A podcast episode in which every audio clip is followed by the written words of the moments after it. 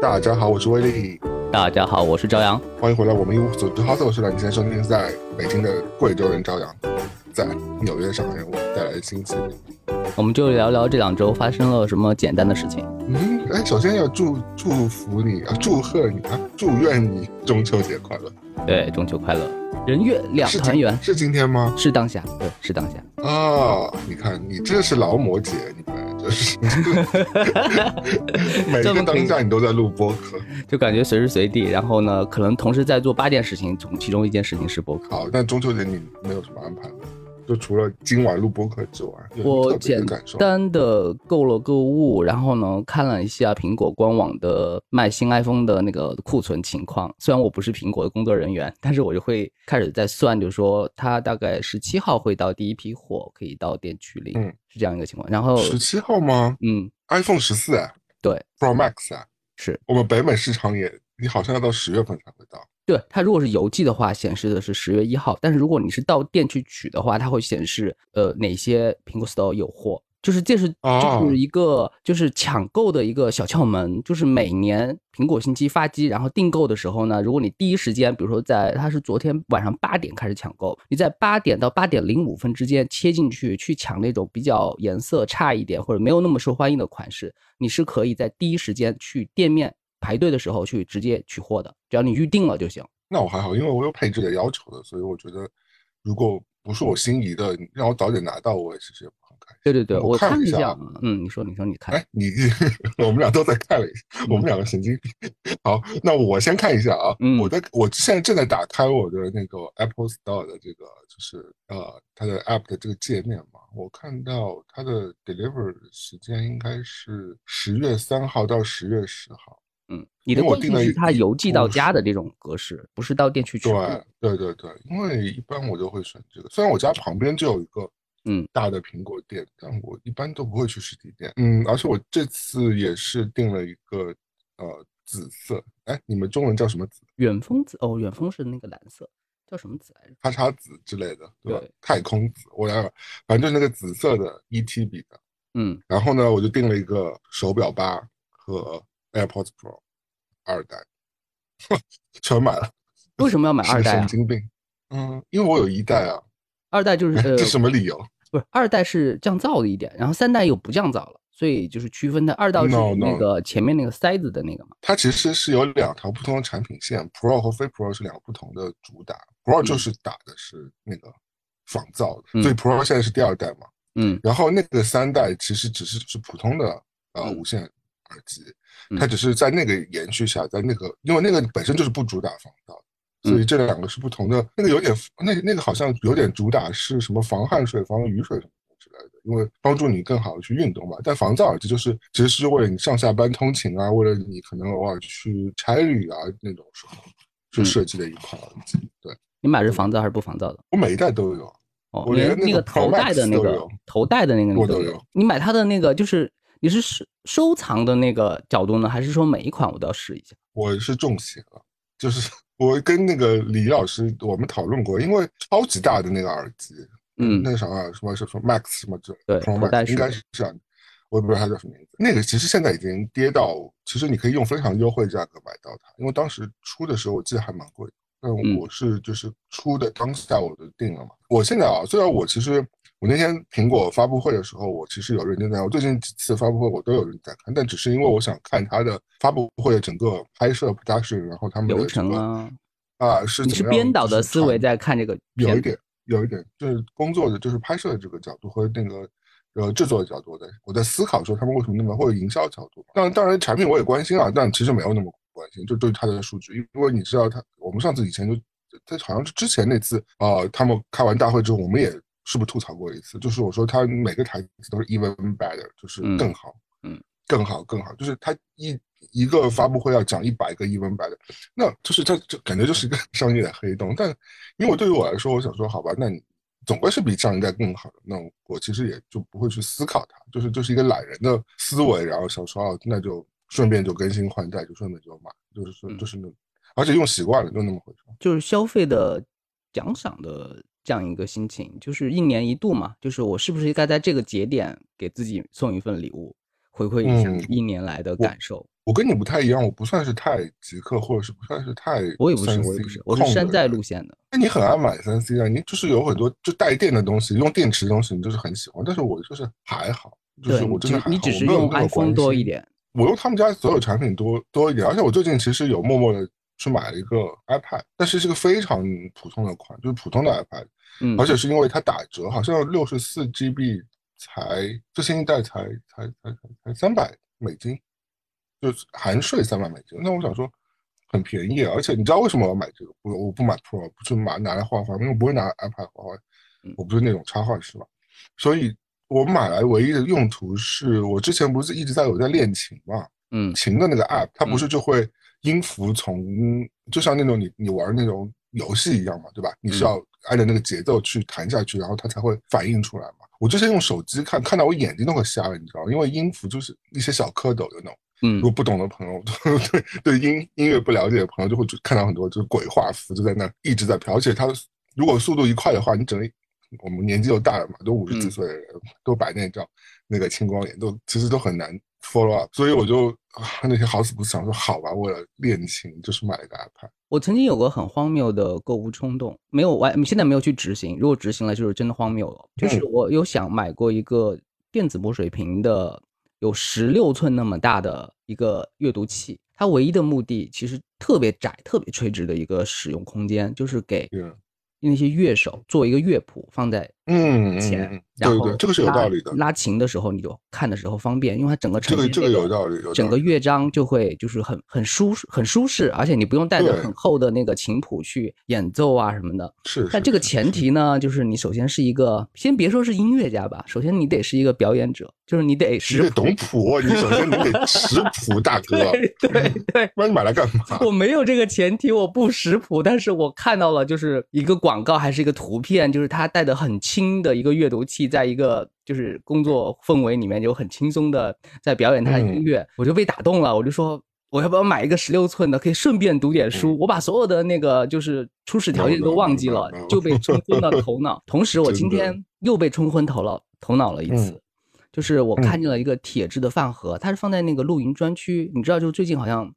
滑板啊、露营啊，就在小红书里面已经泛滥成灾了嘛。它就是很多商场，它就会开辟这种专区，就说哇，你已经过时了，好不好？朝阳，你清醒一点。是，现在露营这个风已经好，因为夏天过去了嘛。露营已经红了好几年。然后我我我其实为什么我会呃就是联系到联系到这个，是因为我昨天听大内密谈，对吧？嗯嗯，然后他们也在贴片广告里做了，他们也要推一个便当盒什么之类的东西。OK，那你说说看，你到底你买了吗？后来我买了？我买了，我买的那个饭盒是就是铝制的，就是一方面呢，它非常像大家小时候去工厂食堂里面就是热饭的那种铁的饭盒，嗯，就有一点满足以前的那种怀旧的那个心思，但是你摸上去呢又有一点小质感。然后呢，我拿着这个饭盒呢，旁边又有一个。海报贴着，就是说买了这个东西再加多少钱就可以减免六十还是二十块？嗯，然后这些东西一叠加，比如说它只有一件事情的时候，它没有办法打动你；它如果只是卖露营的产品的时候，就说我不跟风，我是消费非常理智。但是呢，是的，它又打折了，打折了之后呢，它造型又很怀旧，它三个东西加在一起，你整个人就感觉就嗯被有了买的理由。对，加起来之后就是消消乐一样，它把你所有的那个消费的防备给化解了。你就击破了，一一击破了，对，击打打到你的痛点。然后我想请问，它有牌子的吗？它就是一个简单的，就是国内的家居的快消品的一个牌子，它还真的不是什么叫什么 O C G 还是什么的，因为它本身不贵了，它本身可能几十块钱，它不是那种就是打着露营奢侈的上千块钱买一个饭盒的那种，它没有到那种级别，它就是一个就是和衣架呀、洗发水啊什么混在一起卖的。那它就是普和普通的铝饭盒是吗？对对对，但是摸不是不是不是，它只是摸上去去有那种感觉。反正等你整个清醒过来之后呢，你已经一大包东西加这个饭盒，加你为了凑单买的那个纸巾盒或者肥皂啊，或者什么毛巾啊什么的。其实你明明知道家里面其实已经有了，但是你已经提着这一袋东西，就是站在家里面，你在清醒的问自己说今天。我到底买了什么东西？现在你接接下来要做的功课就是我要说服自己这些东西对我来说是有用的。这就是我因为因为因为我也是会买这种鬼东西，所以我也是没有什么立场可以攻击你的。所以我觉得这个是合情合理的。听众朋友们，我们自已经自洽了，就是我们两个因为 自己疯，所以导致这个。而且饭盒，你别说，我还真买过，就是是普通的铝饭盒，但是是 Prada 就是买来一次没用过，现在还在我的。你是看了这个标志之后下单，还是当时给自己下了什么蛊？就是啊，我告诉你，我当时想说，总有一天老子会成为风骚律师，每天去华尔街上班吧。那 那我就拿一个 Prada 的饭盒，就而且那个饭盒很小哦，就以我的饭量，这个感觉塞满了我也吃不饱，除非你塞的全是白饭，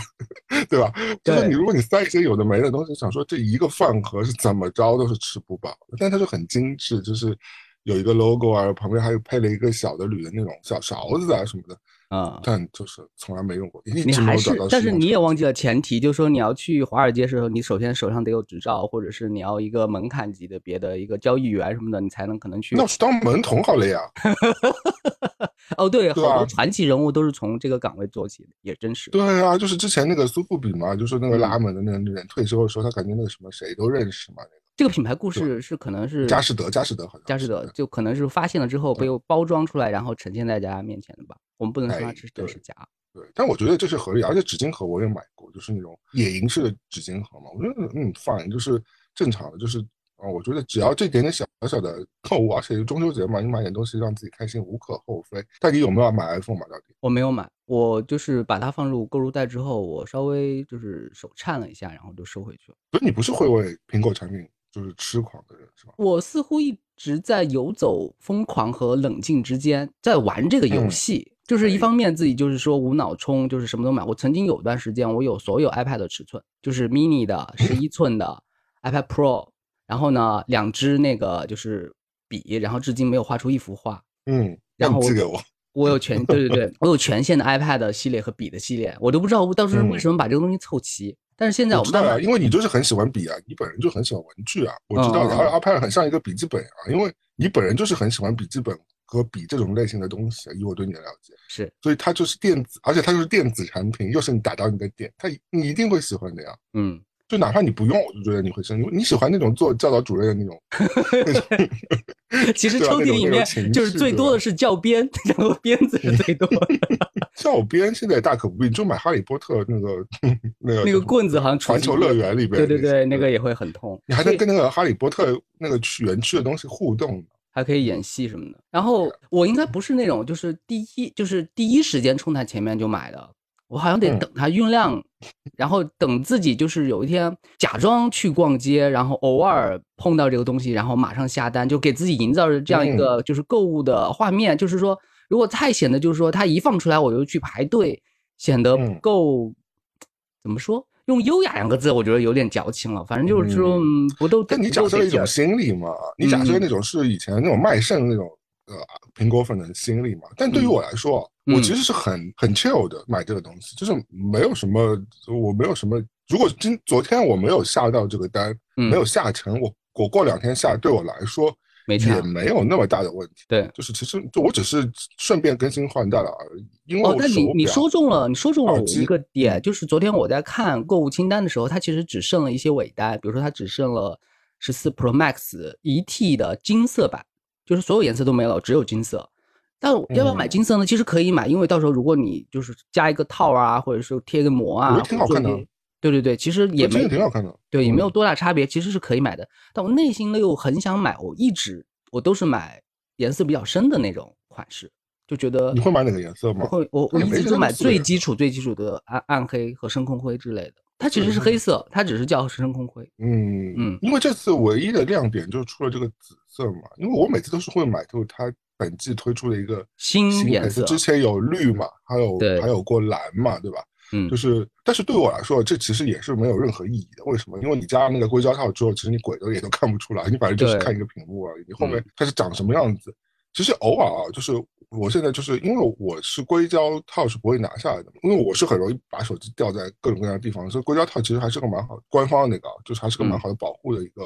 东西，基本上是不会把你砸坏的。但我偶尔就是把硅胶套拿掉，可能呃做一点清简单清洁的时候，我就发觉其实哎，它那个做工还是挺好的，会对你裸蓝裸机的时候是享受。对我我想说我对这个手机一点都不熟悉，因为我我对它背面和它这些漂亮的什么钢琴玻璃什么 whatever 这些这些。都没有体验到它的美丽。啊，对，它其实很漂亮，但是其实你根本就不会拿出来去把玩。你平时是把它保护的很好，就是你根本就不会看到这一切。当你看到这一切的时候，往往就是你要换新机的时候。对，这对于我们来说，就是长辈来说是遥控器原理。就是以前大家买个电视机的时候，那个遥控器都是要套一个塑料，然后等电视机都旧成什么鬼样子了之后，你再把那个遥控器的塑料给拆拆掉，那个遥控器就像出厂的那么新。然后你拿着一个新的遥控器，对，你还记得《How to with John Wilson》的那个第一季的时候吗？嗯，他不是有一集是讲说给沙发那个有一个地方，对，是可以把你家里所有东西都用那个 PVC 的透明的罩子给定做给罩起来嘛？就有一个什么很疯狂家里是把整个餐桌，嗯。餐桌上六把椅子全部罩起来嘛，嗯，就是有这样一个店嘛。哎，后来有一天我路过那家店，真实的路过那家店，我在门口看望你想你想去套套什么膜吗？就是什么东西给他加个套？其实还好，我觉得真的这个真的是蛮爸爸妈妈的行为。我有个同事，他曾经是大魔王，就是他所有东西都要贴膜加套，然后去他的工位、他的电脑、他的那个桌桌子、他的饭电脑。对他的他的背包外面都有一层防尘袋，就是他他他不相信他的那个就是就是外面的空气会好好就是让这些东西保存很久，他每样东西都要加一个套子或者是贴一层膜，他内心才能够就是比较安稳度过。他已经成为一种心理的习惯了。就是他已经把这个东西培养成他自己个人的品牌，因为我们一靠近他的工位，或者一看到他拿出他身身上所有东西之后，就知道说这个东西是他的。如果你在外面小卖部什么的，或者是或者是一些商店去旅游的时候，看到一些很好看看的套子和模子，然后带回来给他，他会特别开心。但如果他对模子也那么痴迷的话，但如果模子被磨坏的话，他会不会心疼啊？嗯，就是奶很多奶奶在那个沙发椅上套了一层垫子之后，还会再 套一层垫子去保护那层垫子，就是套中套，他就垫子的垫子。对对对对对，就是这个没，就是没完没了的，就是这个东西是安全感的角度，我不能说他对错啊，他因为他已经把这个东西是变成他的生活美感，就是他已经他个人品牌，以及大家一提到这个就会想到是他。反而形成大家对他的一个记忆，就是说我曾经有过这样一个很特别的同事，比那种就是无所谓的同事要来的印象深刻一些。嗯，刚刚讲苹果其实没有讲完嘛，我还是要有一个问题要问你，就是那手表你懂吗？我买过一代、三代，还有上一代也买过，然后后来我就全部都出掉了。我的问题就是它就是充电比较麻烦。我后来不是改改用了一个很模仿卡西欧表盘的那个一个安卓的电子手表，不到两百块钱，但是所有的功能，就是我对电子手表所有需求功能，它都能够满足我，所以我一直都带那个。嗯，但你就每天充个电啊，怎么的嘛？你养成习惯不就好？我的状况就是我手上的 Pad。阅读器和手机有点太多了，如果再多一个手表去让我去充，因为手表的那个接口它是单独的一个充电的一个磁吸，所以我单独得为这个手表再配一个磁吸。如果我所有的 Pad 其实都是 Type C 口，或者是就再再加一个苹果的接口，我就是带两根线都够了。但如果要带手表的话，就第三根线。所以我就去了这之后呢，我就觉得生活轻松了好多。但我对手表的依赖也没有那么重，我我不用它，因为我每天的步数啊，或者是每每天的运动啊，就我不需要一个手表来提醒我这个事情，我已经生活惯性了，所以对我来说，我不用，它不是必须的。那我还是停留在比较初级阶段，我是需要有这个手表每天提醒我要去完成这个。我相信它的作用一定是在的了，就是只是对于我来说现在不太适配。现在就是能少用一个电器就少用一个，虽然因为我一直在累加，在我累加的过程中呢，我要提醒自己要少用，所以这个东西是一直在很很焦灼、很矛盾，每天就是想的都是这些细节。那你知道苹果最早推这个手表出来，它不是？光是电子产品啊，它最早定位是一个奢侈时尚配件，对吧？半奢侈品。它因为曾经出过很多那种表带，也特别昂贵嘛。它现在也出嘛，它每一季都是会跟爱马仕合作的嘛，就是是那个标配的合作，就等于说也是它还是维持它时尚的。那最早之前，你看它就是刚推出的时候，它是跟什么 Vogue 杂志啊，很多就是时尚呃非常强烈的块。它后来觉得这条路线是有一点点走歪掉的，所以它后来就主打。把健康啊，像包括现在是求生啊、撞车什么警报什么这些东西都加进来，所以它其实是一个就是变成一个维生的，或者是帮你帮助你健康的一个。我觉得这个定位可能就是更清晰和更被大多大多数人对需求的吧。可是回到这次，它因为出出了个新的叫 Ultra 嘛，对吧？嗯，就是那个高端版嘛。那嗯，很多人是被这只新的手表圈就是在它的颜值圈粉的，因为嗯，我相信大多数人都没有管那么管它数据是什么鬼东西啊，或者是什么潜水到一百米，或者是什么在山上发警报什么这些这些破玩意儿，你们就是此生都是不会再不会用到的，好吧？嗯，那就是很多人，就是我是看小红书，很多人就是会被他的颜值给圈粉。其实我觉得颜值好像是还不错，但我后来在下单那一瞬间，我告诉我自己，我觉得我自己成长，我告诉我自己说我真的不需要那个东西，因为我不会下潜到一百米。然后我也不会 爬山到珠穆朗玛峰上，然后一个人去。我要这么去的话，我就是去自杀。但 如果我要去自杀的话，我干嘛还要求救？那所以我是不需要那只手表的。我没有那么专业，我我不会去极寒或极热的地方，因为我很讨厌很冷的地方和很热的地方。我就是一个 pussy，我就是一个。我就是一个弱不禁风的，要在城市里面生活，必须要空调和暖气，所以我只需要那个基础款三九九的那个基础款就可以。我因为我买的所有的都是 Nike 合作那个，就是运动推荐系列就好，就够了。对，我觉得我成长了。我觉得我一换我以前我直接就是买顶配了，我想说，嗯，有什么好考虑的？就是买最贵。现在想说，而且我我考虑了一下，因为他那只定价，我不知道国内定价是多少，但反正北美定价是七九九嘛，嗯，七九九七七八五十六嘛，嗯。五千六百块一只手表，那你想说，妈，我每季买买，那我把连买十年，五万八，五万八可以买只万国表了，好吗？就是 IWC 这种，就是至少这种类型的表是可以买，嗯，它那种表是可以把它卖掉，但苹果表 你是此生卖掉也是不会，只会。只会折损钱，不会，不会不会涨价，所以我想说，嗯，好像不是那么理智。因为我现在想说，三四百块钱一个手表嘛，我戴个一年多两年吧，就是把它当成一个，就是你自己监控你自己，就把一个当成一个随身数码设备嘛，我觉得还能接受嘛，两三千块钱。但我不需要用这个手表来炫耀任何东西啊，包括我也不会，我也不会对它的爱马仕合作款种草的，因为我觉得没什么意义。而且皮的表腕对我来说，我正常情况之下，因为我运动量大嘛，嗯，所以经常会出汗，它那个皮皮的对我来说是。其实是反而会导致一些负面的作用的，所以我的确是不需要这个东西。哎，是不是我理智的消费？但是我需要提醒一件事情啊，提醒消费心理，说清楚。哦，就是提醒，说清楚，提醒谁？提醒大家，就是这个地球上每一个就是有消费力的那个群众，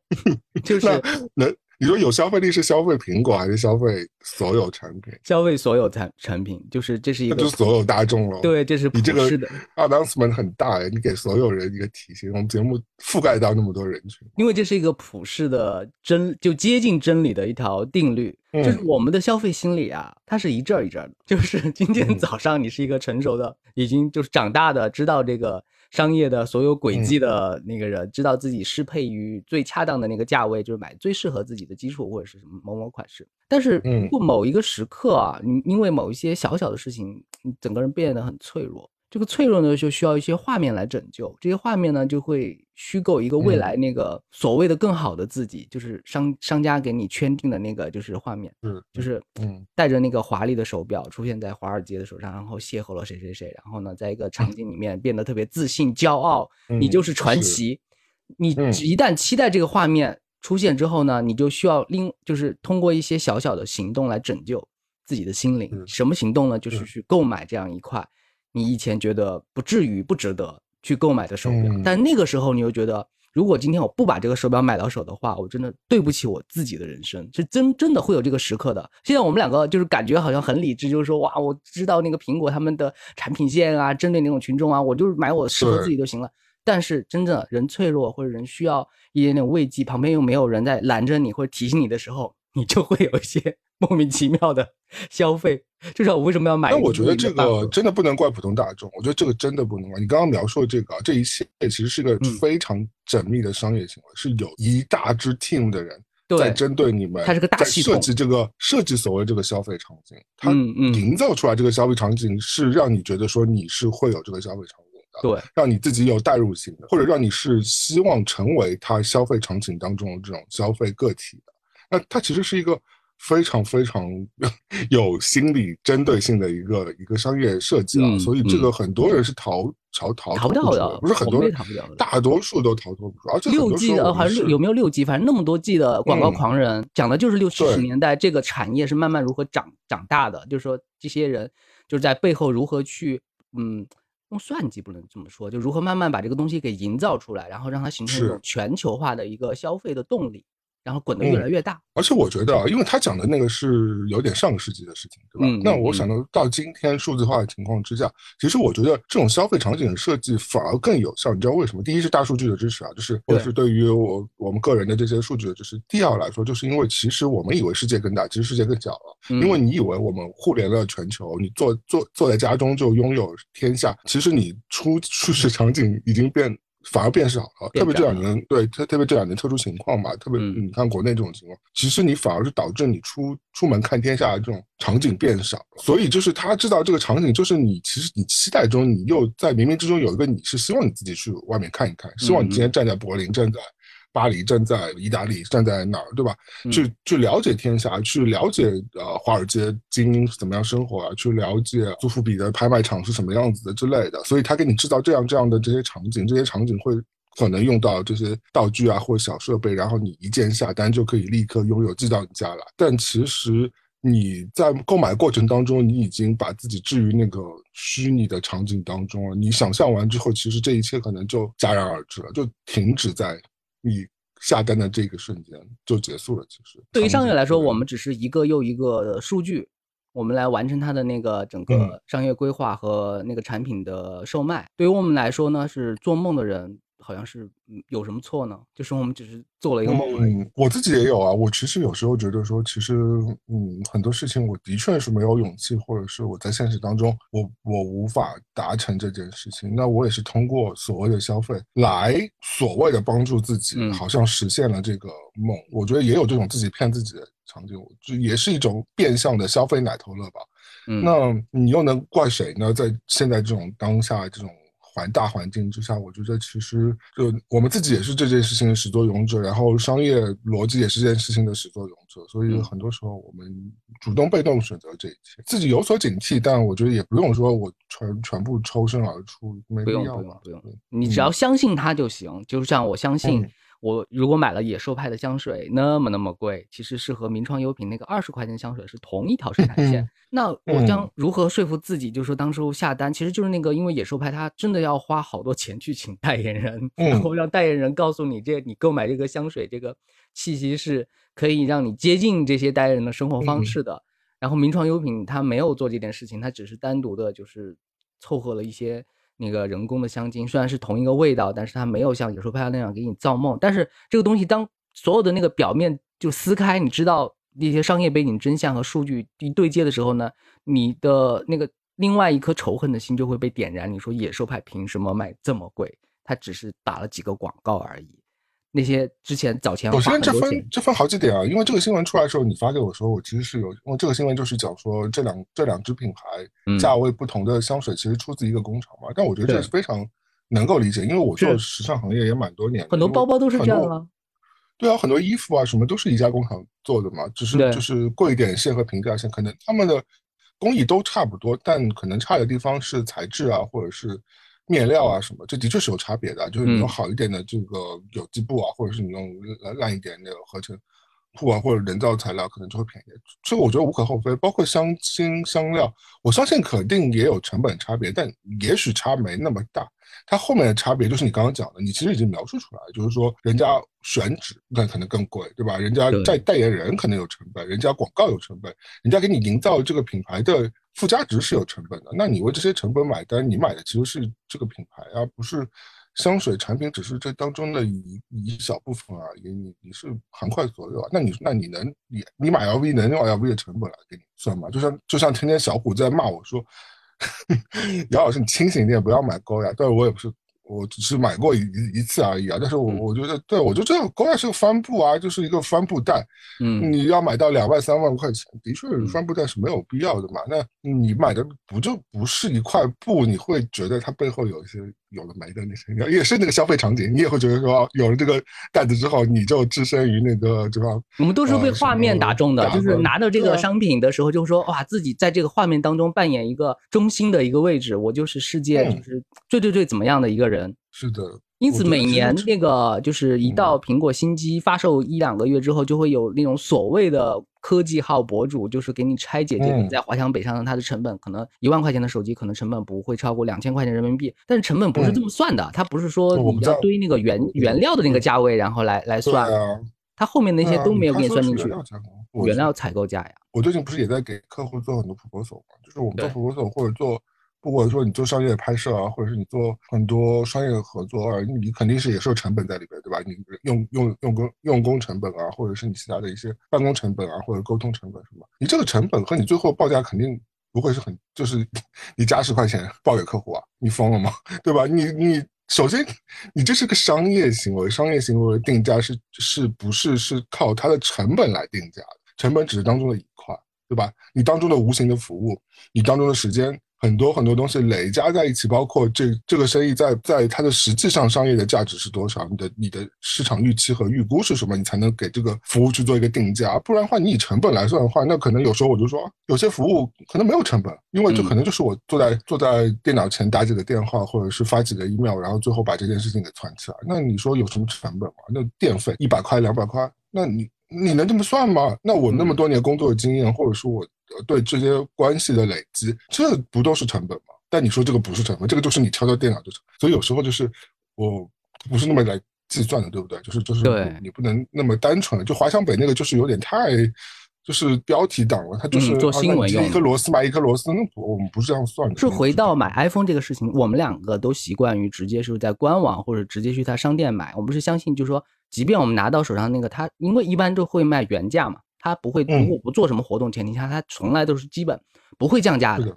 不会。我们难道不知道？我去京东，我去拼多多，我去一些经销渠道上买是可以便宜两三百块钱的吗？嗯嗯，其实是可以的。但为什么每次都还是说我还是习惯那个穿着苹果工装的服务人员从那个仓库里面拿，然后正儿八经的登记说自己的 ID 是什么，然后他知道你其实你之前已经买了十几台 iPhone 了，你是我们的老住户。嗯，然后这种服务的气氛就是说，哇，还是这样一个传统的购物的方法，一年一年就像。养成一个每年都要去做的这样一个事情，这样带来的那种感觉上的那种舒适，其实比我今天去计较便宜一两百块钱去抠抠搜搜的，然后省下来，你不知道它这个机到底是中间有没有做过什么手脚，你也后面没有办法保证。但这个如果你真的是在一个正规认证的一个品牌的时候，你不会考虑任何事情，你就直接买。这件事情其实是有意义的。我现在告诉你，刚刚你刚刚形容的就是。可能大家还不够理解，我现在给大家更具象一点，就是我其实，在下单的时候，我去看我就是下过一个订单嘛，就是我要看什么时间啊，就给我送来。其实你就可以看到历年你买过所有产列在里边嘛，赫赫然在里边，它价格啊，它的它的配置啊是什么？其实对你来说，你也是一个 follow up，你知道你自己是从一年走过来买什么，就就像你说，我们录过播客，我们也是记录自己的一些过往和成长嘛，包括你也可以思考到说，为什么从这个产品换到这个产品，然后其实是是有个跟踪的情况，但我我觉得这可能我们自己也有这种强迫心理在这里啊，但是总体来说，我会觉得这样是一个比较有序的一个状态，除非说你就像你刚刚说的，就是我买一些我根本不在乎的产品，比如不包括像今我这次买的 iPad，其实就是。不是我作为我主，那是闲来一个，非常对随机购物。然后我就看到百思买或者 Target，好像我记得是我是在百思买买的嘛，国内已经没有了，以前有 Best Buy 嗯，就是我在百思买买的，就它就是打折了。那它可能也是苹果，就是专门放给这些呃经销商的，他们有一个出货的权限，因为苹果自己是不会这样卖的，对吧？他们好像官方渠道就不会那么卖，所以他其实会把这些促销机型就是给到这些二级的这些分销商啊什么的。那我觉得还是挺好的，那我就当然下单就好。但对我来说，这个 iPad 就可有可无，就是不是那么对我来说，不是整个成苹果主体消费线当中我想要跟进的一个产品，它只是一个随机的购买行为，只是因为价格的原因我想买它和我想随便用用而已。但如果今天没有，我也无所谓。但是 iPhone 啊，或者是耳机啊，或者是包括前面很多手表啊这些东西，是我真的电脑，我都是我日常非常依赖的这些。日常的设备，嗯，基础的设备对我来说，我不是用一种奢侈品消费的心理在看待这些，因为对我来说，它就是非常帮助我生活和工作的东西。因为电脑我就是每天都用，而手机我很多时候我都是用用来工作，嗯，我不是拿它娱乐，对我来说只是占蛮小一部分的。我大多数它是生产力，它是真的生产力。是啊，我就我赚得回来的。我以前还算过了，就是一个电脑，因为苹果电脑，我我买都是 Air 嘛，Air 不贵嘛，对吧？Air 都是相比较平价的价格，因为我觉得比较轻便。就你想跟我讲过，就是出差比较方便嘛。因为如果你买个 Pro 的话，你就重死了，而且我没有那种大型的那种就编辑的这种需求嘛，对吧？嗯，所以就不需要它的配置非常顶配。那买 Air 的话，其实是很平价，但是我想想看，我我其实会算过，说我我做一个 Pro 哦一个 project 就可以把这个钱给赚回来，嗯，或者可能做半个 project 就可以把这个钱赚回来，嗯。那其实这台电脑它给给到我带来这些，对吧？商业效益远远要大于这些东西。如果它便于我工作，如果它支持我工作，它可以帮助我工作更好的话，那我花这点钱就是我的工作成本。尤其这几年，确定感这个事情会变得越来越稀缺。但是苹果或者 iPhone 呢，是致力于每年它其实都会在固定的时间点给你一个信号，就是说你如果花一点点费用，或者是给自己的手机做一个升级，然后体会到它从软件和硬件上带给你的那种，我不管它是挤牙膏也好啊，但是每年确实会真的会有一些改变。虽然那些博主就说，嗯，库克执掌之后，可能肯定不会像以前乔布斯那种，嗯，每年都给大家一个惊呼。于是的一个大发明什么的，但是他每年那种每年都会有一点点的确定感，你是需要这个的。我其实不要什么惊喜的，说实话，我年纪大了，我对惊喜我们要稳定，我们要我们要不要吓我？我觉得 stable 蛮重要的，就是特别是你想你想你跟我工作那么多年，你觉得在工作当中给你惊喜重要呢，还是给你稳定感重要？当然是稳定啊，就是你确定就是每一天固定会来的那个事情，它就会来，然后你就接住，然后就。就够了，情绪稳定，然后呢，今天安然度过，然后呢，好好睡觉。是的，我我这样跟你说，最近也是合作伙伴当中也有一个，就是是有一点才华了，但是也没到那种惊为天人的呃那种状态。有个合作伙伴，但是就是他非常的不稳定，他会搞到整个团队就是鸡飞狗跳，就是他的个性太强。嗯。后来我我一开始想说，就是其实找他合作是最呃多快好省，因为他很多其实符符合客户期待也行。但是其实后来我想了想，说我还是不要了，因为我以前我回想到以前的合作经历，会给我自己给我就是合作的其他团队造成非常大的那个心理伤害 PDSD 嘛。我到现在就是有点心有余悸。然后我想说。与其找这样的人，我宁可找一个稳定一点的，可能技术或者是呃业务能力没有那么惊为天人。呃，但也不会差到哪就也是在标准线之上，符合客户期待的，我就行了。我我不不是我不需要合作一个天才，对我来说，因为大多数情况下我们都不会合作天才的，因为不是所有行业都需要天才的。很多大多数行业我觉得都是螺丝钉，就是你就呃按部就班把事情做好，做到标准线以上，其实也蛮难的。说实话，就不是 不是很容易的。很多人都是差一点差一点，因为我们中国人最喜欢的差不多原理嘛，那差不多差到后面差很多。我觉得就大多数情况下，对我来说，现在就是我能够知道这件事情，我能够做成，我的团队能够赚做成，就这件事情最后能够符合客户的期待，比客户期望高一点点，我就觉得就已经这件事情就已经很好了。我不希望做成一个天花板式的作品，不希望拍成一部王家卫的电影，或者是 you know，就是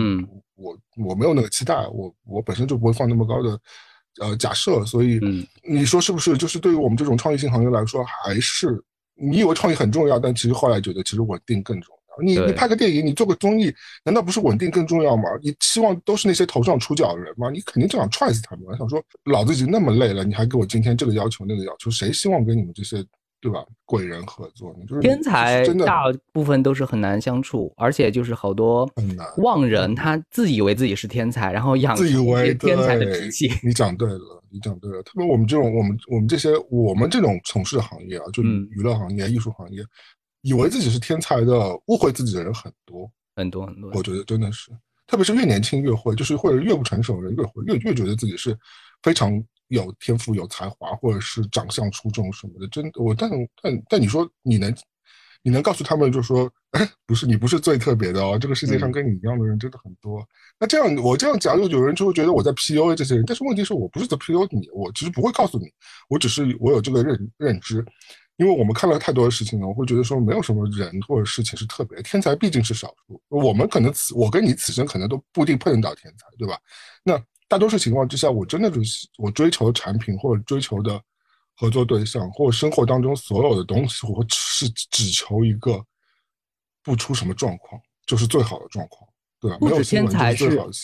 不止天才是少数，这个人身上的天才时光也是有时限和限定日期的，就是你他可能就是天才那么两三个作品，然后下一个跌的就是完全就跌到水平以下了。就变成垃圾了，但是他无就不妨碍他之前曾经做过很厉害的产品。这个东西是有保存日期的，也要注意。不仅他这样的人很少，即便有这样的人，他的天才时光 也很稀少。就那种保持长常年都是天才的，那得多少万分之几、亿分之几的人才能这样？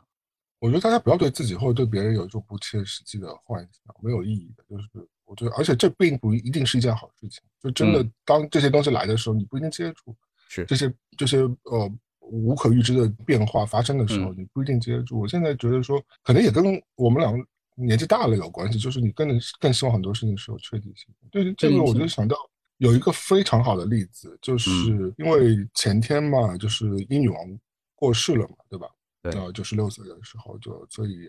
也是一个蛮大的国际性的新闻嘛。就是其实英女王对于整个英联邦来说，或者对整个君主立宪的这样一个这些国家来说，其实她就是一个非常稳定的一个代表性的人物，就是她给人呈现出来。我那天看到有人对她评价，就是她就是一个中立性的一。个王室的一个象征性的代表性人物，他就是在那个位，他有个 standard，他有个标准在那，嗯，然后他那个标准其实是，虽然他这个人去迎合这个标准，达到让你看到他很多他出行的标准，他言行举止，他所有的谈吐什么的，全部都是有一条线在那里的，但那条线是稳定的，这样你就会觉得这个输出的，他虽然是个活人，但是他输出的所有事情都是稳定的，嗯，那那个稳定比我们。意识的要高很多啊，但但我觉得这对于很多对当今社会瞬息万变这些当今社会来说，它是一条稳定稳定的存在，这是一个很特别的事情，嗯，就是很了也蛮了不起的。说实话，你能几十年如一日的做到那么稳定、那么优雅，你是其实是很难的。说实话，我觉得是很难的。就包括我，其实不能理解的是，就是为什么大家还对这种君王制是有这种呃感受或者是膜拜？因为呃，的确我们不是英国人嘛，对吧？但我我能够就是体会到一点，就是我觉得呃，这大英的这些子民，他们感受的就是这个稳定性，这个王室带给他们的一种确定感。我觉得这个其实对他们来说可能蛮蛮重要的，在这个瞬息万变的这个世界当下，因为现在这种事情已经越来越少，越来越可贵了。我们生活中还能有什么确定感呢？就是去一个陌生的地方，如果你不确定这个地方的东西好吃不好吃，但是你发现一条街。口有一家麦当劳，或者是肯德基，你内心好像就会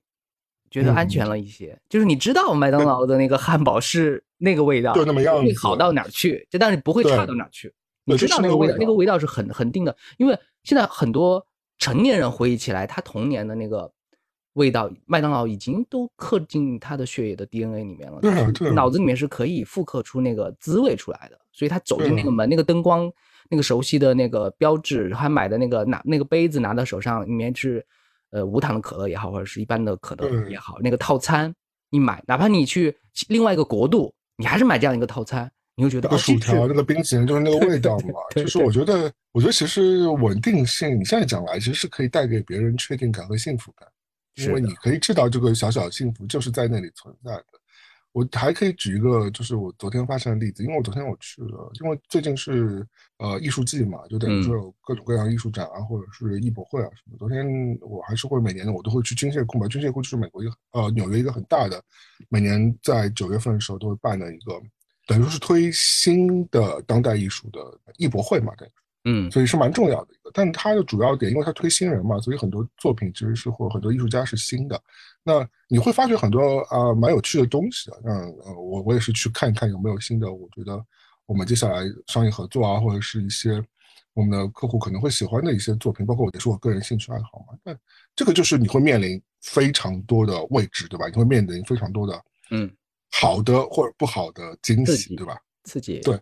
其实，那你其实就知道你会去去去追求，或者是去去看到这些东西的。那我的确我也发现了一些还不错的，会让你惊喜的。但大多数你知道，都是坏艺术，对我来说，嗯，坏艺术。但是你你对你看完之后，其实你你会觉得很燥，因为艺博会其实不是它没有一个整体的规划，它就是不同的小摊位嘛，就等于说就是像那种集市一样。就是你这这摊是卖蜂蜜，那摊是卖香肠，那摊是卖无花果，什么就是你要 千奇百怪的嘛。你等于说就进了一个大市场，你看完之后其实是挺燥、挺累的嘛。后来因为我昨天是呃 Wolfgang 在 MoMA 有一个预展嘛，他有个摄影展，MoMA 就是呃当代美术馆，纽约的，就是最有名的嘛。然后 MoMA 是我一直会去的，所以我昨天去完艺博会之后就去 MoMA，MoMA 里边有星空啊，有那些你知道。就是所有大师的当代艺术作品，嗯，而且是非常确定的，它是永久在那里的。所以我昨天在预展之前，我就去看了这些嗯老的作品，就像访问老朋友一样再看一遍，因为我大概知道他们在什么位置啊，然后几层是什么啊，然后对吧？你看完之后，你就啊，又觉得哦，你舒坦了，就是你舒服了，因为你刚刚看了很多啊，不是让你头脑爆炸的东西，但你现在回来这里，你看到很多确定性的。就是 Frida 啊，或者你看到很多，呃康定斯基啊，或者看到很多什么里希特斯坦啊，就是那些非常非常具体的、非常非常的 Andy Warhol 这些，就是你就知道他们长那个样子，嗯，他们就在那里，他们就在这个馆里，然后你随时随地去那个馆，你就能看到这些东西，包括 Wolfgang 的照片，我以前也看过很多，不管他他的他其他展览和他的书。就你都是是你自己亲切的东西，就像你吃麦当劳一样，你是知。但是我把他们比作麦当劳是非常不好的，因为他们应该是米其林这个级别的。那那他们都是确定的东西，确定的东西给你确定的安慰和确定的幸福和确定的存在存在感，所以这个给你带来感受是全然不一样的。你感受到这些东西的时候，你就知道哦，我今天这个三分糖，我就是感受到了三分糖，我要这个，我就得到了这个，很好啊。哎，当然，就是我我们现在这么说啊，就是看到一些经典，会觉得还是老的东西会呈现更多的那个能量在里边。那是因为它的作为样本就是被筛选出来了，好的东西留下来了。嗯，当下我们看到的是新鲜冒出来的，就是它还有待被筛选，它是正在生成经典的一个过程当中。当然，终究会看到一些泥沙俱下的一些东西，它这个需要需要也是需要时间去沉淀，因为。可能二十年后回头看，今天如果出了一些一些新经典东西，又会觉得今天能冒出来的东西就还真不错。这属于一个样本率的问题嘛？还有是不是因为你现在信息爆炸，你真的容易比以前看到是以前百倍千倍的东西，而且在短时间。但是你提到了一个很重要的体验，就是不仅我们的生活空间是因为种种的关系吧，就是被压缩了，我们缩小了，我们的视听感受。其实也被压缩了，就就就是以以你最以你就是最比较不太习惯欣赏的短视频那些应用来说，它的呈现其实不算视频的呈现，你发现没有？他给你讲一个故事，他就是一个人在给你讲讲述。你发现没有？对，现在的观众他的接受故事的那个样本的那个形式，和一百年前我们去茶馆里面听一个说书先生那个声情并茂的给你讲一个故事，那个容量是一样的，就一个人在镜头面前噼里啪啦，然后那个然后然后就是呃装模作样，或者是剪辑一些画面，但是你大大体上你都要看一些字幕飞在人面前。那个故事被压缩成特别单薄，就是小壮在山洞里面起来遇见小美，然后小美两个人呃互相接吻，第二天就在路口又被他的老板给杀死。他是讲述这样一个故事，而且他他连这些人的名字他都给你缩减成就是五个或者是六个固定的这样的，因为他需要十五分钟，十五分钟之内就要知道一个很很很满的一个故事，他所以如果如何装载这个故事呢？那我就必须要用最薄的一个形式呈现给你，我就只能讲给你听。但是以前我们看电影是什么样的呢？就是它会有画面，而且巨大的画面呈现，你需要一点点铺垫，你需要那个景色和人物，或者是那个那个构图，然后你去体验它里面的暗喻和比喻在里面，然后你通过这样一个视听，你才能感受到这个故事。故事可能非常简单，你自己也可以讲出讲出这个故事，但是你去看一个大师把这个故事拍出来，就说为什么以前大家说什么是好的艺术作品？好的艺术作品是呈现。它不是讲述，讲述是单薄的。我可以讲给你这个故事，我可以讲灰姑娘啊，或者所有的好故事，我都可以在五分钟之内讲给你听。那是讲述，没错。但是好的东西是呈现的，是有细节的，是你要放在里面。但是现在我们看视频，全部被压缩在讲述的那种里面，所以有些是假视频，它是以视频的面貌呈现在你面前，但它全是在讲讲述，它全是像评书评书先生那样。我不是说藐视或者是批评评书先生，他们也很厉害，他们就通过一个人的。表情和声音就可以把一个世界呈现在你面前，这个是他们厉害的地方。但是当所有人都用这种方式，有些甚至可能他不是像评书艺术家的那么厉害，他只是在面前大吼大叫，但是就是因为他的大吼大叫有一点先声夺人，他就引起了流量的注意，他就成为爆款视频，他就成为大家都在看那些人在发疯，因为他的音量够大，而不是因为他的这个东西呈现的足够好。所以，他不仅是生活空间被压缩了，我们的视听感受也是压缩的。对，我觉得我们要警惕的一件事情啊，就是短视频容易让我们造成一个误会，是让我们觉得我们已经知晓天下。对，但其实，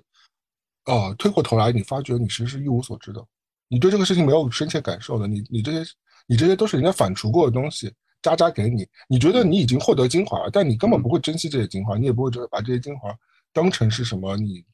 的宝库。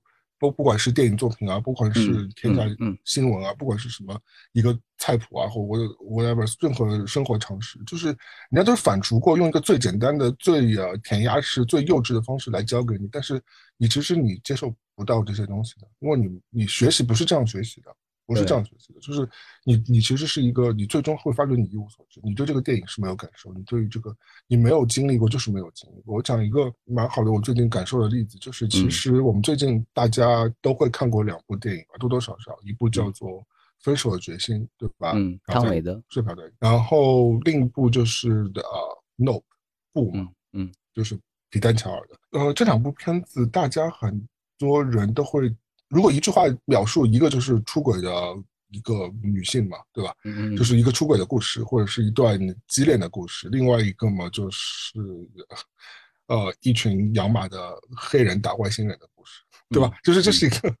就是一句话讲完了。而且大家都很多人都会觉得这两个故事特别无聊，因为这两部电影相对来说都是蛮冗长的。嗯嗯。对于很多人的钢管体验来说，就就是它都是非常细水长流，完了之后给你建立了很多。视觉的奇观，然后给你建立了很多，就是外，就是整个氛围，嗯，它是都是氛围感电影，嗯，它你说真的讲一句话讲故事的话，就是小美和 大壮真的是两分钟就讲完了，都可能更快。但我反而最近看了这两部电影，因为我两部电影都看过嘛，甚至是有一部是在 IMAX 看的，那对。我其实都蛮喜欢的。而且我最近就是看了这两部电影的拉片的，有专门的影视博主做的，它不是短视频啊，它是长视频，就一个多小时的那种，就是给你具象的分析每一个细节和 detail。我我当时我就我是当播客在听的嘛，嗯，我听完之后，我觉得让我大为震惊的是，我即便在大荧幕看完之后，我还是漏掉了蛮多细节的。这个电影电电影本身，这两部电影本身我本身都蛮喜欢，之余。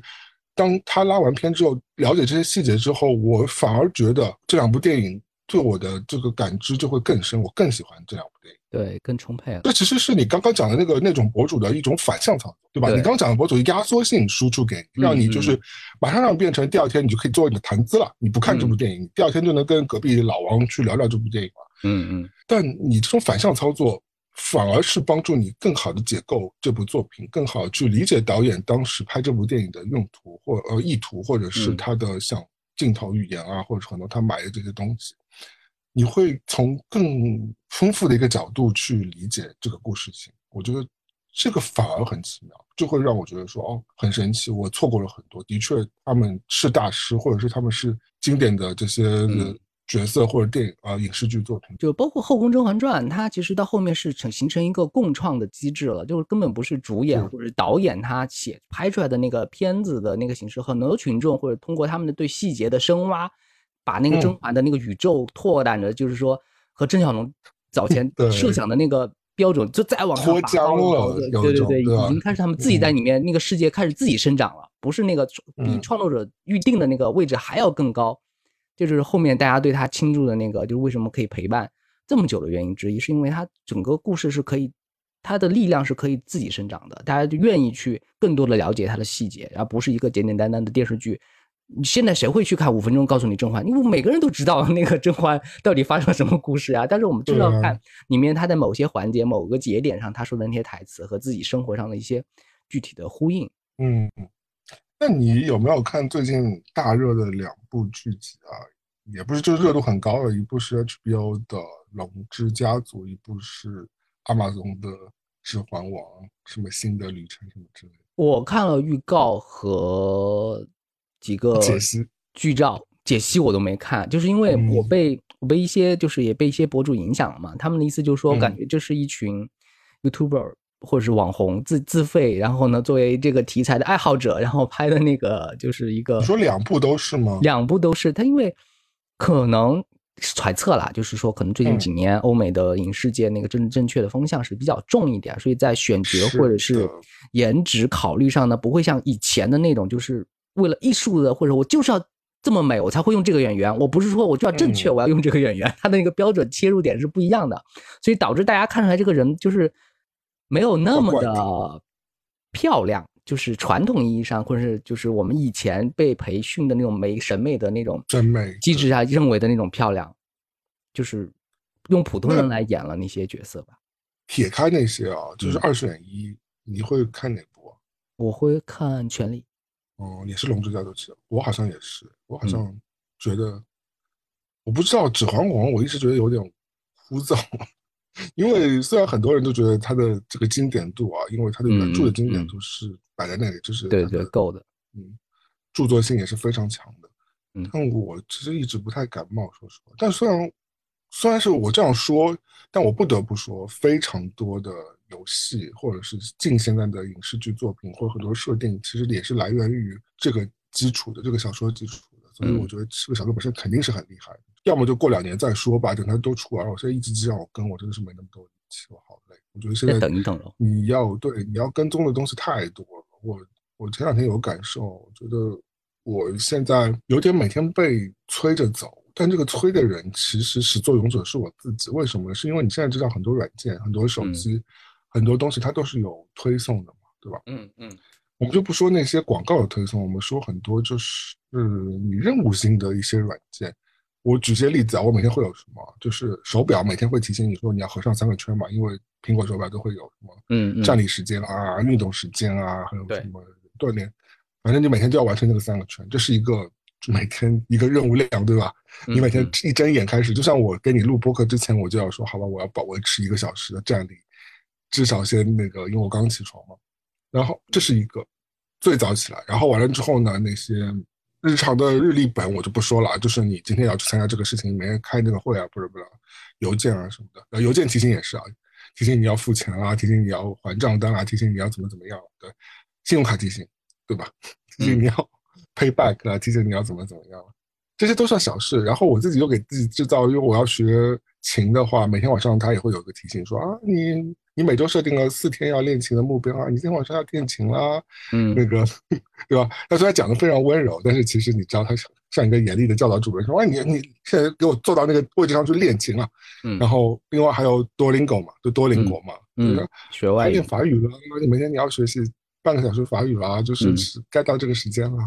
就是我每天感觉，那你就还不要说客户，还有很多 proposal，他们的那些要求等着你去交，他们有 deadline。他们有这个死期，会要等着你去把那个工作交完。你每天就是我，我就算不上班，我每天我都被好多事情催赶，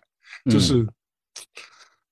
大家都大他他大家都在争取你的眼球。我已经算是不看短视频的人了，我不看的任何抖音那些鬼东西，而且我也不贪恋小红书的。我虽然有小红书，我也抛，但是我是我几乎是你没有被制造焦虑，但是你已经有很多事情涌现在你的。我已经有对，就除去这些东西之后，我已经我发觉我怎么有那么多。鬼事情，我每天都是不得喘息的一种感触，怎么那么忙？但是，是不是这些东西推开之后，其实你也可以很好生活？我就想说，我今天就脱离掉这些，我就是我去旅游，我在外面待三天，我其实或者说我我住住在岛上住一个礼拜，我其实也就这样，我不做这些事情，这鬼软件也不会把我电死啊，也不会把我捆起来揍我一顿啊，对吧？嗯，因为本来就是我自己给我自己设置的这些桎梏嘛，对吧？所以。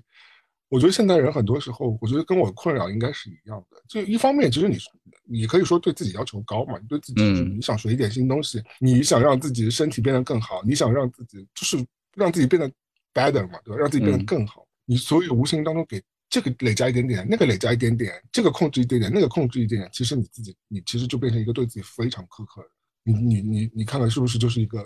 就感觉你生活在一个修道院里面，那有嬷嬷在后面就拿着鞭子那个催着你要干这个干。我们少年时期啊，嗯嗯，被一句话教育的入了骨髓，但这句话其实它是励志的，也是正确的啊。就是嗯，会导致我们有一个什么情绪呢？我们即便就是已经有了，就是不管从已经成长的角度上来说，或者是收那个生活质量保证角度上说，其实已经有了很多保障了。但是在这个基础之上。仍然害怕一件事情，什么呢？就是虚度时光。对你讲太对了，我觉得大家不懂，就是浪费了快乐。我记得我第一次听到这个事情是在《饭岛爱》，就是《Eat Pray Love》，嗯，中文我不知道叫什么，那部电影当中不是。栗子去到意大利旅行的时候嗯嗯，他有他有一个场景是他在一个理发店跟大家跟意大利朋友聊天，嗯，意大利朋友就说你们美国人太 intense，就太紧张了，每天都是忙碌这个，因为栗子也是从纽约去的嘛，对对对，所以他的生活节奏是是那样。然后呢，他说，呃，我们意大利人知道有一种，他有一个词叫做啊什么无所事事的快乐，嗯嗯嗯，他说我就是不做任何事情，然后我就是放空。嗯，我觉得我们其实中国人因为跟美国人很像嘛，就是我在国际的认可认知上，中国人和美国人都是非常 hard working，就是非常认真工作，然后对自己非常苛刻，然后要赚更多钱，让自己变得更好，住大房子，然后买更多东西，买完更多东西之后，你又缺钱了，你又要去赚更多钱，嗯，对吧？所以。我的确是我我我我来了之后，我我不反正也一直强调之后，我我来了西方社会之后，我我不是跟美国人比啊，我可能跟。跟欧洲人比起来，或者是跟相对来说西方世界有一些朋友比起来，我觉得我的确不知道怎么享受生活。说实话，我真的跟他们比起来，我真的不懂怎么享受生活。哪怕我赚钱比他们多，或者说我可能比他们在物质条件上稍微丰厚一点点，但我也看到他们享受那些可能是免费的一些快乐也好，哪怕坐在马路上，我觉得我以前至少在北京的时候还有过这种快乐，或者在上海的时候，我小时候还有过这种快乐，或者就做一些。哪怕不值钱的一些事情，或者不用花钱的事情，但是你会觉得很开心。嗯，但你现在你花那么多钱，我觉得只还是让自己变得很紧张。我就觉得这个这个就是一个感觉怎么办？第一，可能也是因为消费陷阱，啊不，第一也是因为对，可能是不是就是可能对消费主义让自己沉浸到一种啊，你买越多买越多你越自由，但其实好像也不是。第二来说，就是其实你真的要回归，我相信啊，我我自己做不到，我真的举手说我做不到。但我觉得我我要强迫自己去做到，就是对自己更好一点。我觉得蛮难的。我我我我觉得我一直对自己蛮差的，说实话，就是我不是说我不不给自己买好吃的，或者不给自己买好穿的好用的，不是就这个蛮差的。但是我觉得我是对自己是蛮苛刻的精神上，就是就有种自己内卷。嗯，自己转自己，自己逼着自己转自己的这种感觉，因为我上面其实没有老板的呀。那你就你就在自己剥削自己啊？对对，你自己就是自己的老板，你就让自己每天充满各种繁忙的日程。不管这个日，可是以我们儒家的规训来说，这可是一种自律哦，对吧？对对，要表扬的，自律，自律很很牛逼啊，要给你立牌坊的这种。你早上你早上七点起床啊，你不睡懒觉啊，非常好，就是应该这样，早早起自省，八点就是晚，就是就晚多读书，对，然后晚上十二点钟睡觉，不要出去那个乱吃东西，然后不要怎么样，不要浪费生命，每天有在学习。是不是？是不是我们的规训都是说啊，自律很重要，朋友们自律啊，你们一定要不仅要自律，还有睡之前还要提醒自己今天有没有做错什么事情。对，而我就我我我经常我有一阵子啊，我焦虑到是我每天如果如果我没有完成那些任务，我会觉得说特别特别有负罪感。嗯，我不知道为什么这这为什么有负罪感呢？这个学学法文或者是学钢琴或者是。呃，认知一些新的东西，这是我自己给我自己嗯额外提供的一些要求。我不做这些事情，说实话，我也能很好活在这里，对吧？我今天也没有说要去法国留学，或者是我要念一个法语的硕士什么之类的，我都没有这些呃非常功利性的要求。我只是觉得说，我想学习一门新的语言而已。但是为了什么？我其实我都没有设定，但我还对自己那么苛刻。我学我学琴也是，我又没有上台表演，我也没有在朝阳生日的时候给他弹生日快乐，我已经会弹了。说实话，但是我也没有要谈一个什么肖邦，也没有要在朋友结婚的时候给他们弹卡农，都没有，我没有有我没有一个具象要求，但是我就会觉得说你做的不够好，你每天你今天弹了十分钟，明天是不是可以弹二十分钟，可以弹三十分钟？你是不是可以更更花点时间？你看看别人在干嘛，你再看看你自己在干嘛，你会自己 PUA 你自己。但我后来觉得说，我干嘛要这样对我自己那么不好呢？有一个谚语，我相信这个谚语绝对不是中国生产的啊，嗯，他的意思是说。嗯，繁忙其实繁忙的人可能是时间上的穷人，就是他没有充分享受生活，他只是去繁忙了而已，就是把自己或者是说让自己疯狂转运转起来。对，或者是我们以前说有个词叫碌碌无为，就是碌碌无为讲描述对描述的就是一种你是每天像无头苍蝇一样在那忙过来忙过。最近的词不叫穷忙吗？就是又穷又忙。我不太愿意承认我在做这样一个。状态，但是我又不得不承认，的确有可能你会陷入到这个陷阱当中去。所以我其实是我，你看我我，而且我现在我觉得好好在说，我现在已经跳脱出这个你在提醒自己了，你在提醒自己了。嗯，对对对对，我我其实是蛮怕我可能变成一个碌碌鬼的一个状态的。所以就是你忙了一堆，你也不知道在自己自己自己在忙什么。好在我其实还是清醒，说我为什么在忙，我只是觉得我自己给自己叠加了太多的压力。嗯嗯嗯，我其实我那些忙的东西，我我都知道有有结果，其实可以收获的。你你给客户做了很多 proposal，我我最近得到一个非常好的一个回馈，就是有一个客户的朋友就跟我说，哎，你知道你在我们公司是从上到下被大家认为你是最靠谱的人，我们合作过那么多合作对象，很开心。它是一家非常大的公司，口碑，然后各个部门对，所以我觉得，而且我又不是什么企图心很强的人。嗯，就是我其实对工作，就是我虽然工作很认真，但是我不会说我要我今天要赚五百万一一个亿上市，我从来我不愿意做这种事情的。所以，但是我听你跳这个，你就会很开心嘛，对不对？嗯嗯。所以我觉得我不是说我没有目的的去忙碌，但是我觉得我给自己叠加的这些无形的压力太多了，没有必要。而且这种也也可能是那些软件啊，或者是现在那些贩卖给你的。我们我们被环境提醒了。我们周围的环境，他们是觉得说，你今天啊，你是不是要让你变变成更好的人啊？我们把你苹果三个圈给合上吗？那这样你至少每天可以锻炼到多少卡路里的东西，对吧？然后或者说他提醒你说，啊，那你半个小时你呃外语学习一下啊，那你这样你就变变成一个更好的人啊。就是无时无刻这些产品或者这些制造商都在提醒你说，你要变成更好的人，反而你会迷失了你自己的初心。你觉得，但变成更好的人，让自己变得更。chill，让自己变得更从容，让自己变得更随遇而安，也是一个变成更好的人的一个过程。嗯，不是说你每天都要非常紧张。所以我，我现在有一点点说啊，我要懂得拒绝和和告别一些东西，不要觉得你自己什么都能做成。我这样就是给你一天四十八小时，你都不够用啊！说实话，对不对？一无所知，好色。前几天我们一行人去拜访了一家。影视公司，那家影视公司很大，对对对，影视公司。对，然后呢，就去那个老板的办公室，有很多手办，然后呢，有就是他的办公室有很多投影，然后他可能他一上午只是看电影，什么都不做。很多投影，就是一个很大的一个投影，然后就就看。他说很多投影，它是什么？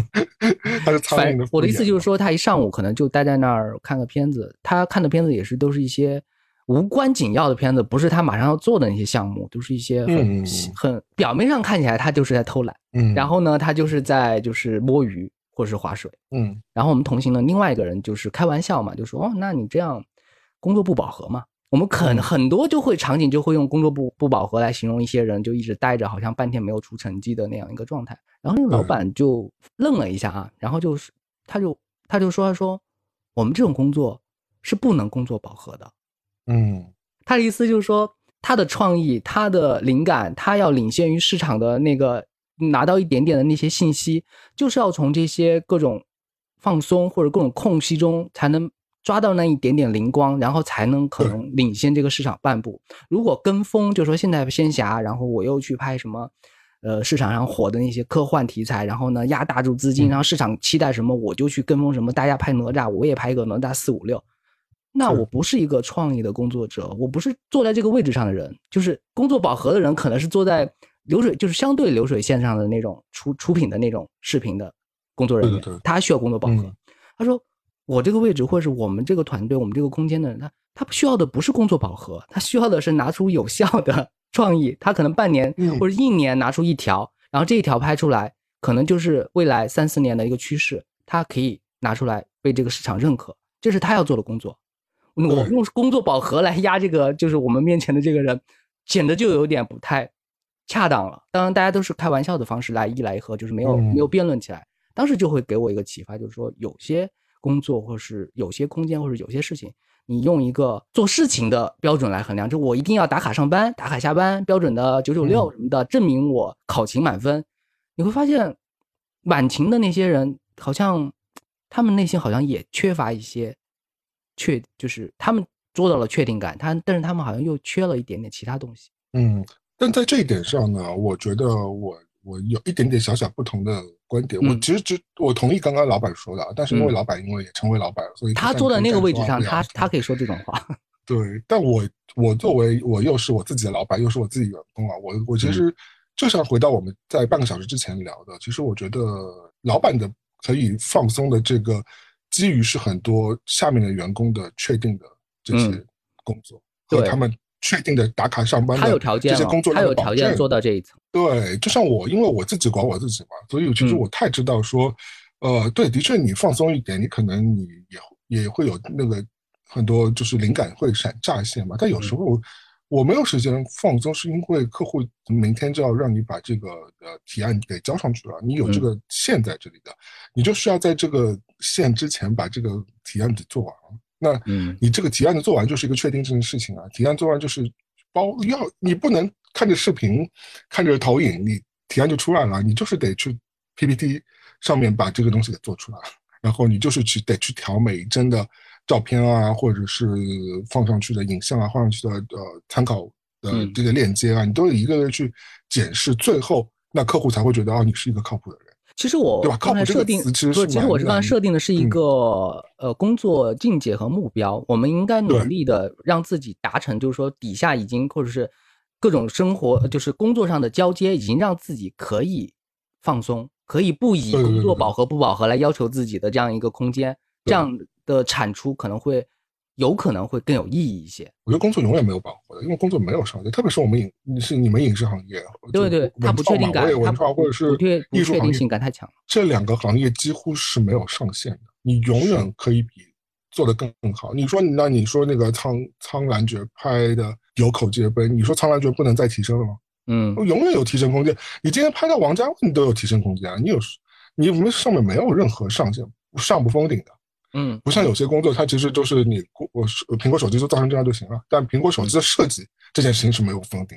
的，因为它是一个无限制的事情。但苹果手机的这个生产它是有顶的，它生产就符合标准就可以了。所以我觉得这个不同工种，就我们工种蛮容易，就我们这种行业蛮容易更强的 PUA 自己，是因为它上面没有条上限的。对，你永远可以比比现在更好，但是你要这样逼死自己吗？因为你 没有必要，对吧？就是我觉得有时候我们已经完成了现在既定的这些工作之外，我我我我刚刚举这个例子啊，就讲我最近这些感受，我也是觉得说，我觉得大家可能跟我一样的，就是其实平时对自己大家已经要求都已经挺高，包括你啊，包括我们认识很多朋友，其实都对对自己要求已经很高了，已经做到蛮好的一个状态。你要肯定你自己，完了之后给自己一些放松。给自己一些老，让自己像老板一样，在自己的小房间里看一看投影的这样一个轻松的时间，对，给自己一些奖励和奖奖惩，而且而且那些奖励和奖惩不是不是物质性的，不是那种不是那种非常的粗浅层面，而是一种精神层面，就是你可以拥有一些富裕的时间，你可以有一些无所事事的快乐，你可以有一些自己独处的，然后就是自己享受的这样一个感受，或者做一些，或者你就平躺着玩会儿游戏，或者。对吧？你会觉得说，如果那个是你的补偿机制的话，那你就去做一些这样让自己会开心和让自己会放松的事情，然后或者是你就平躺什么都不做。我其实我蛮爱用那个做这个事情，我还不如回家躺着呢。这个来形容，就是很多 case，我就想说，嗯，那我还不如回家躺着呢，就说不定还躺出一条好的创意呢。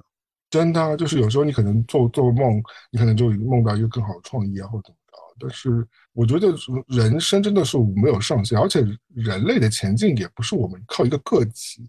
一下子一下子牛逼来促成的。人类前行是每一个人的工作和每个人的智慧和每个人大大小小的一些 发生，然后导致整整个整个社会的进程的，对吧？所以就是我们就是一个螺丝钉和一个小蚂蚁，甚至连蚂蚁都不是，一个微尘之类的。但是我们。嗯嗯，没有那么重要了。我觉得，就是你对于整个世界来说，还是而且要相信，尤其是尤其是我们这个行业啊，就是影视创意或者是一些商业呈现上面的方向，它你加的那些努力和最后呈现得到的那个结果不对等性是不一定是巨大的。我说一个，我说一个简单的例子吧，因为我最近我会时不时的去看各种各样的 TVC 的广告。我相信，就是说，现在在拍摄设备和创意，还有工作人员，他的投入度和呈现出来那个丰富度，很多 TVC 是比我们看到一些主流的影视题材要更丰富、更丰富的。虽然它身上会有一些商业广告的属性啊，然后因为它单位时间的成本肯定比你们对对对对对。但是，嗯，我就看到一个一条 TVC 是一条 TVC 是未来做的，他在年初做了一个什么，反正乡村的路的这样一个呃。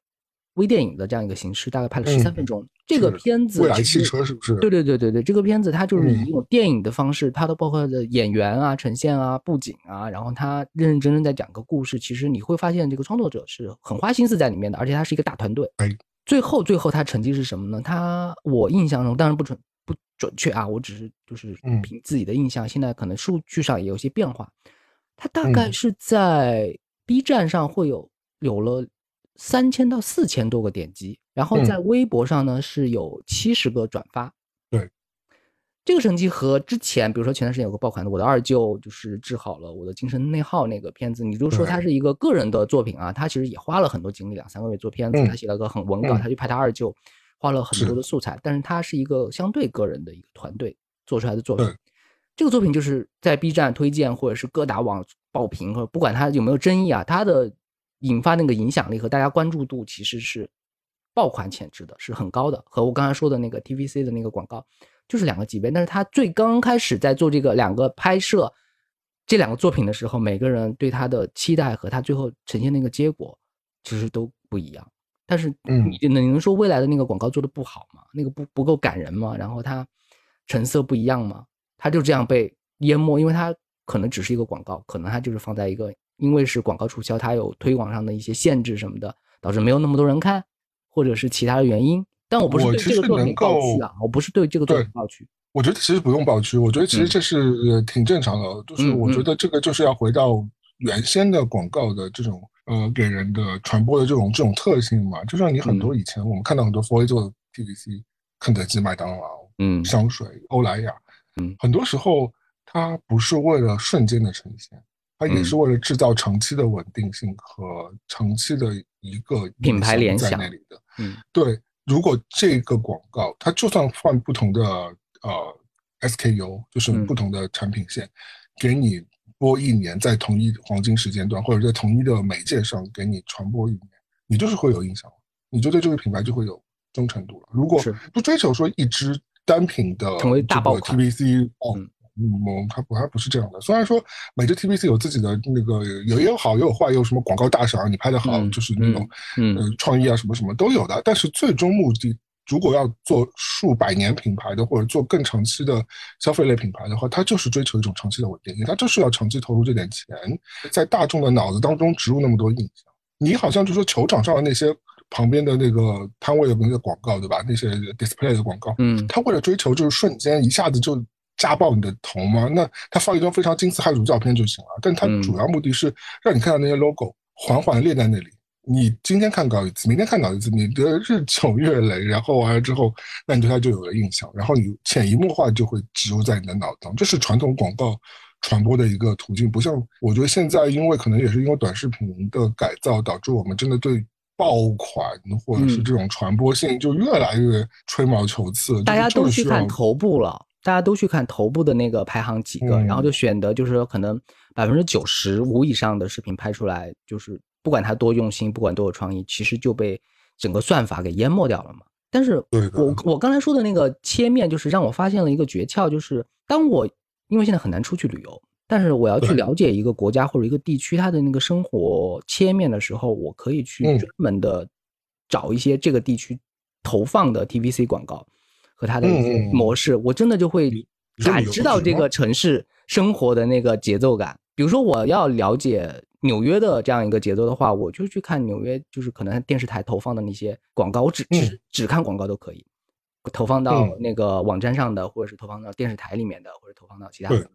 我我就从这个广告里面体现，就是围绕在你生活的那个纽约，你经常用的洗发水、口香糖，对，是什么品牌或者什么样的款式。我我能感受到那个纽约的生活气息。是的，我其实举个也蛮，我以前也做过的一个项目啊，就是以前拍过那种跟旅游局合作的城市系列嘛。就大家以为城市系列就是去拍城市地标嘛？我今天拍金门大桥，我拍自由女神啊，对不对？就是显示一个城市都有多牛逼。但这是很传统的做法。但现在很多旅游局的做法，或者是很多这种聪明的做法，就是它会让你铺垫在。就潜移默化当中，因为我们那那支就是系列短片，就是采访这个城市当中的有趣的人嘛，他们为什么会呃搬来这里，然后他们吃喝玩，他们平时去的店，然后他其实是好像是一个主导性的人物采访为主，但反而因为你这个人物生活在这个城市，他不可能跟这个城市脱离任何关系的。旅游局就是觉得啊，如果你赞助了采访住在这个城市里的人的这支纪录片，其实就是在曝光这个城市最好的一面啊。对，因为这些人肯定会带给你说这个城市美妙的地方，我去的这个地方，哪怕不是一个地标，但是它反映的就是这个城市非常具象化的这一面，有它的生活气息在，感受到。对啊，其实是这样的，我觉得这个其实也是蛮聪明的一个一个做法，并并不是说我真的一定要带你去啊，那个用一个什么无人机去那个航拍什么什么，摩天大厦，那以前的做法，那个因为现在大家很害怕一个事情啊，就是全国旅游，我去一些城市，然后逛那个城市的旅游。所谓景点，那都感觉就逛跟逛南锣鼓巷和宽窄巷子是一条街呀，就是他的卖的产品都是从义乌进口来，然后给你摆成一个摊，然后吃炸鱿鱼、老酸奶什么的。它没有这个城市真正的符号的地方了。你要去找，真的是有点重街陋巷的那种地方，你才能感知到说，哦，我在的不是我熟悉的那些我以前待的，我在的是一个新的城市，它呈现出这些人几十年的生活状态，会更有意思一些。我们就要挖地标，嗯，我觉得城市地标就是像现在的视频爆款一样，就让你，或者是让你看那个五分钟标准化版，标准对，呃不，它我觉得它都不是标准。化我我怎么理解？我是觉得他他那个城市地标或者自由女神，或者是像帝国大厦，虽然它它他们都是历史性建筑，没错，金门大桥或者是上海东东方明珠，它这些东西其实都是一个城市的呃历史性建筑，是是蛮重要的，是是要有历史背景的。那同时来说，如果你去打卡那些东西，就跟你打卡五分钟看完一个电影电影是一样的，五分钟看完一个电视剧是一样，就是你是浓缩版的。你回去说说，我今天爬过这个帝国大厦了，我今天爬过东方明珠，我告诉你。我在上海出生，我在纽约生活那么多年，我一一没上过东方明珠，二没上过帝国大厦，就我不觉得这是个遗憾，因为我觉得你真的想要了解这个城市，并不在于说你爬过这两个塔和这两个，生活在这里不是那么重要的。你其实反而你爬过这个东西，你反而会忽略这个城市的很多小而美的地方。你上海真的好玩或者是好感受的东西也。是整体的一个氛围啊！你要感受到很多细致入微的东西，你就是在那个城，把自己扔到那个时空门里，或者是扔到那个，对吧？呃，现在是湖南路社区啊，就以前的那种，对吧？法法租界现在不是不能讲这个词嘛？但反正就是你要把自己扔到这种环境之下去生活一下，市井气啊，感受一下。纽约也是，你把自己扔到一个这种社区当中去感受一下，去走走路啊，去买买东西，去街边吃点东西啊，反而比你去地标你可以去，我不反对的，我觉得不反对你去。地标，但是我觉得地标它它其实不是这个城市，不代表。以前以前我旅游的时候，现在比较少。以前我旅游的时候会给自己一个命题，就是我要拍摄那些景点旁边的超市或者小店。它表面上看起来就是一家罗森啊，或者是 Seven 啊，或者是夫妻店啊什么的，就是卖那个日常的那些矿泉水啊、可乐什么的。它就是开在可能东京铁塔旁边，或者是帝国大厦旁边，或者是。金阁寺或者是东方明珠，它其实表面上看起来是一家你看起来所有全世界你都看起来的麦当劳或者是小超市什么的，但是你内心知道说这个是开在景点旁边或者景点后面那条街的样子，就在这个景点周围生活的人是这个景是这个场景，这这个故事你讲起来就会比拿出你后面是一个阿尔法铁塔的那个很像抠像图的那样一张照片要。有有意思一点，要它的就是更更有设计感一些。我不吐槽我的有些朋友，但我觉得我的有些朋友真的很追求极致的，就是览呃纵览风景天下，就是很希望在手机当中拍下那些照片。但是那个鬼照片，你除了 PO 一次 Instagram 的 Story 之后，你再也不会再用那些照片了。我其实很少拍那些，其实我觉得对我来说，可能我可能会按两张，但我根本不在乎那个东西。嗯嗯嗯。对我来说，你刚刚讲的那个，我反而觉得蛮有趣的。就是蛮有意思，反而觉得我觉得那是你真正应该感受的东西，而不是就像我们以前都吐槽上车睡觉、下车那个拍照嘛，对吧？嗯，我觉得是的确，我们应该用更立体、更多方位的感知去感应一个我们不熟悉的地方，而不是说。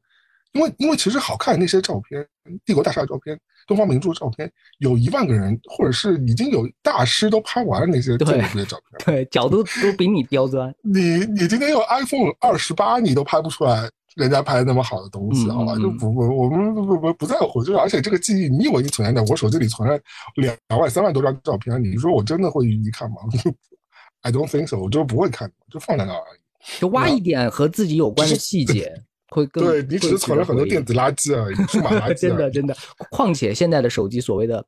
以安卓手机比较，这种情况是比较严重的。它的所谓滤镜和模板，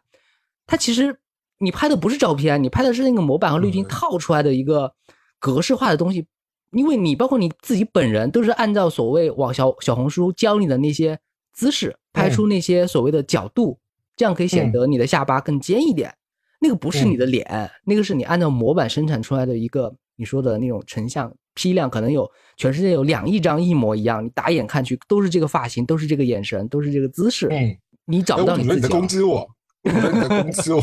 你现在感觉到有两把剑插在我身上。你的小红书是你做出了自己的模板？没有了，我小红书其实也是靠那个美图秀秀的。大家说不要相信我的小红书，都是骗人的。就是呃你有你的模板，大家找自己的模板就行了。我刚刚说的那个，就是在景屋旁边找小卖部，也是一种模板。拍多了之后，我觉得挺，我觉得挺好的，对，非常非常有趣的一件事情，就是个命题作文。嗯，所以今天我们倡导大家就，哎，今天很深刻聊的，其实我们每一期都就是没有稿子，然后 完全没有稿子，我现在连片头片尾那些 slogan 都看，我就是随便。啊，反而就是对，你看这种轻松的状态，可能可以反而可以讲拓展出很多东西。我本来以为我今天早上特别困嘛，然后他说今天应该聊不什么鬼了，要不让朝阳随便说说好。结果发现我们今天还是聊的蛮深刻的，就是对我觉得是大家希望大家能够也收获那些呃，就是无所事事的快乐，对吧？希望大家能够观察到生活当中。我们说了两两个标准，我们这个节目就很双标。一方面呢，我们需要确定感；，另外一方面呢，确定感之余呢，我们又需要需要自己很放松。很放松的前提下呢，又要找到自己的特色，就是要和这个世界不一样。但是招摇，你刚刚讲的这些我们都做到了。你看，就是 呃，确定感，我们每周都会更新，对吧？但是很放松，我们不用，我们脱稿聊天，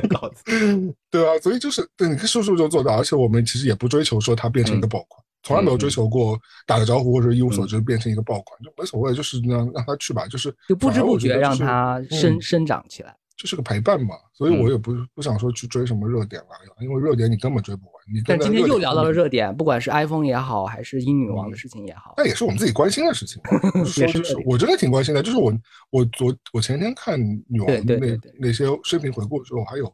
有洒了两滴泪，但我不是因为说我是我要精神英国人这种不是啊，我只是觉得说，对人家真的活了九十几岁，你说一个那么年纪那么大的人。他生平肯定有很多事情的嘛，对吧？对，不管他，我们当然不支持那个帝国主义啊，或者是这种王权啊什么东西。但是我就觉得说，这个人身上，你每个人身上都是有些闪光点的嘛。我们看到这个人的闪光，我相信，我相信很多人他甚至会回头好好把《王冠》这个剧给看一下。嗯，对，是的。而且《王冠》现在也不知道怎么拍了，要要收掉了，感觉因为《王冠》讲的就是他的故事啊。对对对。那他传奇人生也是挺厉害的。如果我们，我就想说啊。老太太活到九十六岁，我想说我能活到六十九岁就挺好了。九十六岁真的年纪很大，是还是挺挺福分的。因为对于我们来说，这是一个叫什么？是一个这种这种寿终就寝，是一个蛮好的一个寿终正寝。要祝福或者是感恩的。对对对，还，蛮安享晚年，而且他其实也蛮精神的，一直到到后面几年的时候。不是就应了我之前说的那个吗？就是慢慢活，快快死。好的，好的。好，这是 作为今天的收尾。那我们今天就到这里吧。不知不觉真的聊了好多，聊了很多。对，如果 希望听到更多我们节目，就一定要关注我们，或者或者给我们留言啊，跟我们互动啊，都会想办法，就是一定也不是想办法，就想办法就会回应你一下，对不对？会回应，偶尔会留言。我们的留言现在还没有那个每个节目突破九十九加嘛，所以大家哦，对哦，看。我们就我们我们两个人用小号来做点讲。也没有了，公然在节目里面 制造水水军，我们也是流量思维了。好，就这样吧，拜拜拜拜，下次再见，生活快乐，再见。哎，